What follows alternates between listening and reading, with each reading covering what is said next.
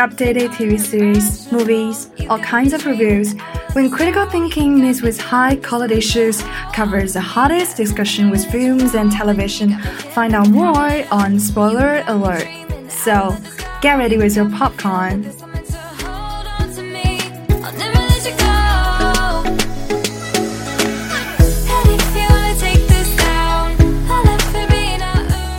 Hello, everybody. Welcome to Zhejiang Normal University School Radio.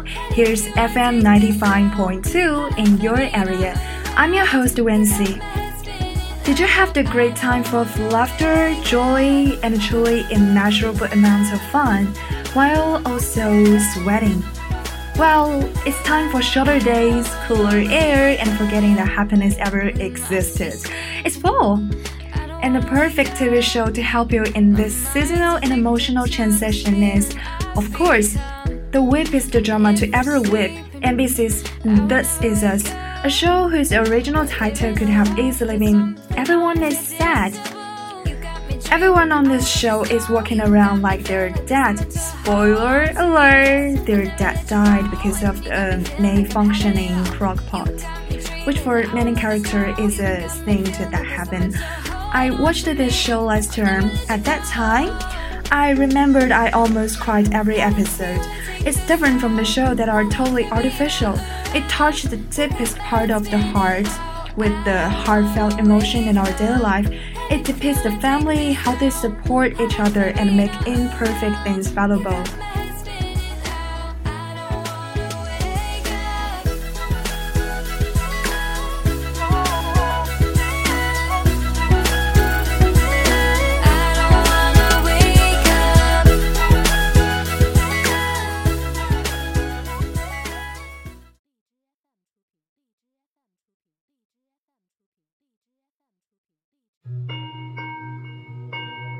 Can one wrong turn give me new direction? Can one false move bring me one true friend? This Is Us is an American comedy drama television series with tragic elements created by Dan Fogelman that premiered on NBC on October 20th, 2016. I don't realize it airs so early. The series has four seasons and in total 58 episodes. It stars an enable cast featuring Milo, Mandy Moore. She's famous for singing, isn't she? and there's many other excellent actors and actresses. The series followed the life of siblings Kevin, Kate, and Randall, known as Big Three, and their parents Jack and Rebecca Pearson. It takes place mainly in the present and uses flashbacks to show their family's past. Kevin and Kate are two surviving members of the triplet pregnancy born six weeks premature on Jack's six, uh, 36th birthday on 1980.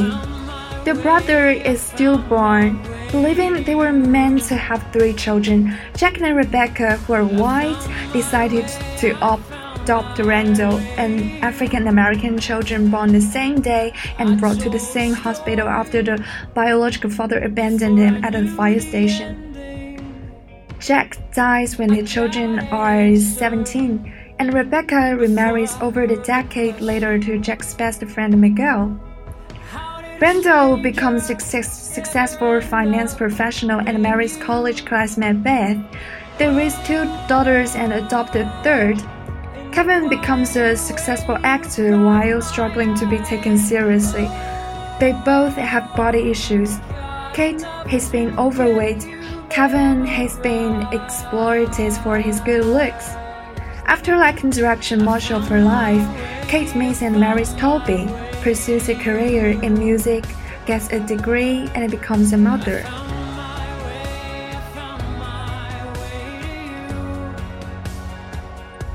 It's called a comedy drama because it contains so many love points, like the many thing. That could be hilarious you guys know what's many, right? A male babysitter. But it's also a tragedy. It tells many misfortune things, and most of them can happen in real life. Last program, we talk about many annoying husbands. At this show, this situation is kind of different. It can be romantic drama because Jack is such a good husband. He loves his wife, took the responsibility of the family, even though he's born an alcoholic. He struggles to quit for his family. It's hard for him to do that because under the great pressure, most people will pick up their bad habits and they actually have troubles with their marriage. Firstly, Rebecca is pregnant. She can be very fickle. What else? It requires great mental effort to balance their relationship with their children. They have three children, and each of them have their own problem. When you focus on carry one of them, maybe the other will feel they're left out. So it's a tricky thing, and whoever experienced that would be so stressed out. We took it back.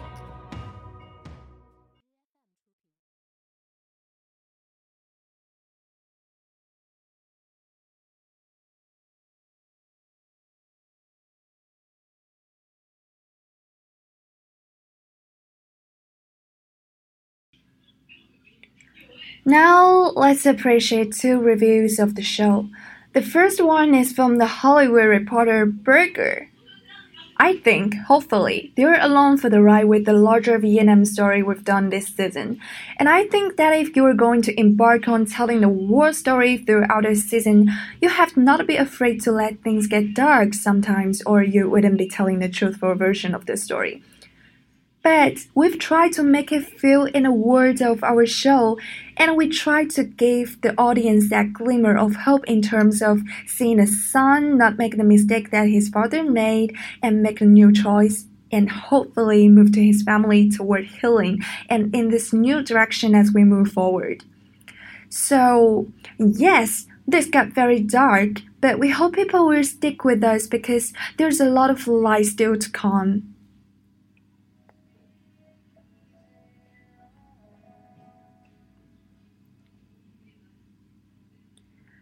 Another is from Emptiker. And I think they will. I think audiences are so sophisticated nowadays and they have so many choices that people give up on a show, not when it takes a turn into something a little darker when they were expecting. But when it starts to feel full so it doesn't take risks, hopefully people will feel like we've told a story where our characters behave in a way that's very organic to the people we present up until now. And that while this one was an episode that's maybe the hardest we've ever done. There will be episodes that are lighter than we have done. Then the show is about experience of being a human alive in a world, and that comes with really, really dark, upsetting moments and really, really joyous ones.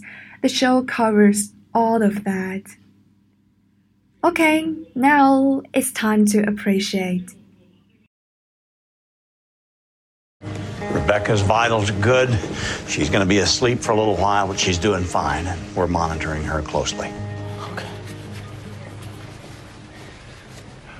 We lost the third baby, Jack. I'm, I'm very sorry. The uh, second baby is a girl, very strong. The third baby was a little boy, but the uh, umbilical cord was cutting off his oxygen. He was stillborn. Nothing anybody could have done. I'm sorry, I'm, I'm not processing anything. My wife is fine, and she'll be awake pretty soon. You have two beautiful, healthy children, Jack. Boy and a girl. But we did lose the third child.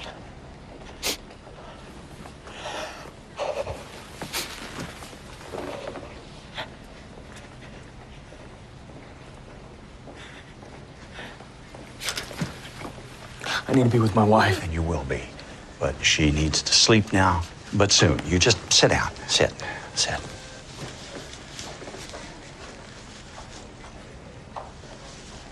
Okay if I keep you company a second? Yeah.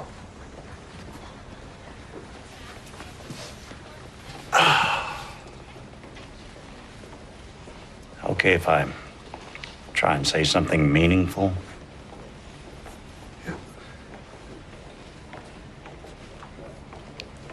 I lost my wife last year. cancer.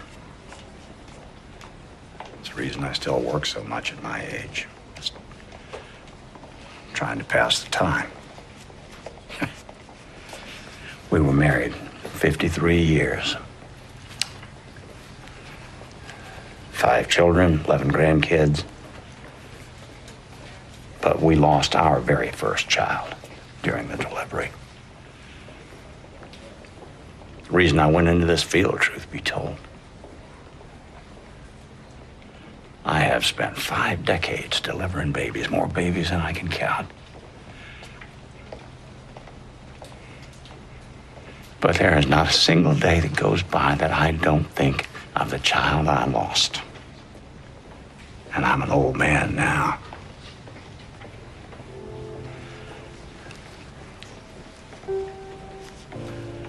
I like to think that because of the child that I lost, because of the path that that he sent me on, that I have saved countless other babies.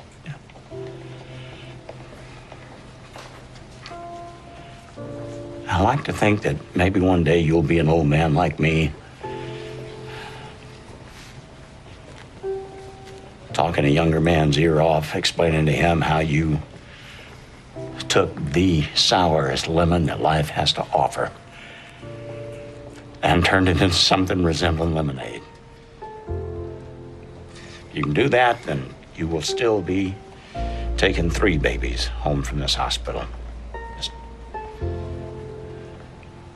maybe not the way you planned.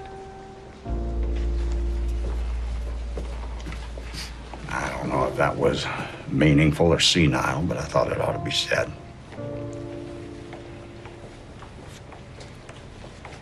Your wife will still be asleep for a little while. Go see your babies. They're excited to meet their father. I think maybe they got a good one.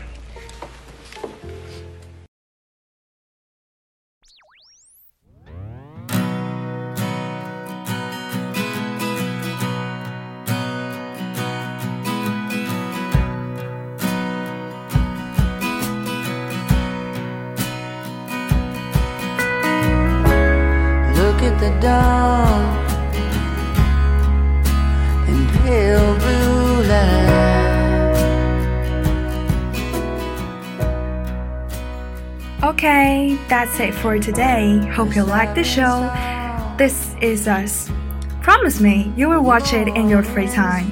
Bye.